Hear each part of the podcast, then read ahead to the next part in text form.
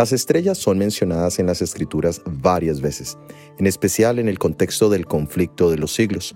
En Isaías encontramos que Satanás quiso exaltar su trono por encima de las estrellas de Dios. En Apocalipsis se nos dice que él arrastró un tercio de las estrellas del cielo.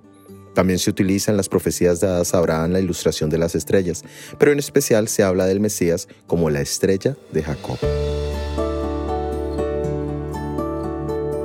En el libro de Mateo capítulo 2, versículo 12 nos dice, diciendo, ¿dónde está el rey de los judíos que ha nacido?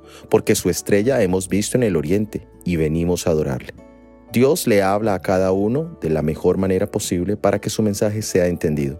Al pueblo de Israel le habló a través de los profetas y las escrituras, pero a los sabios del oriente les habló a través de los astros. Los del oriente siempre habían buscado sabiduría en los astros celestes y allí vieron una estrella que llamó su atención y que los guió a Judea. Por primera vez los astros revelaron algo verdadero, y era la llegada del Mesías, no solo de los judíos, sino de todo el mundo. ¿Hemos visto nosotros las señales del primer advenimiento del Mesías y de su próximo regreso a este mundo?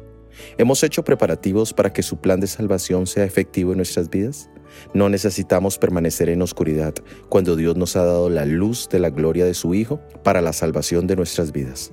Soy Óscar Oviedo y este es el devocional Jesús en 365 días.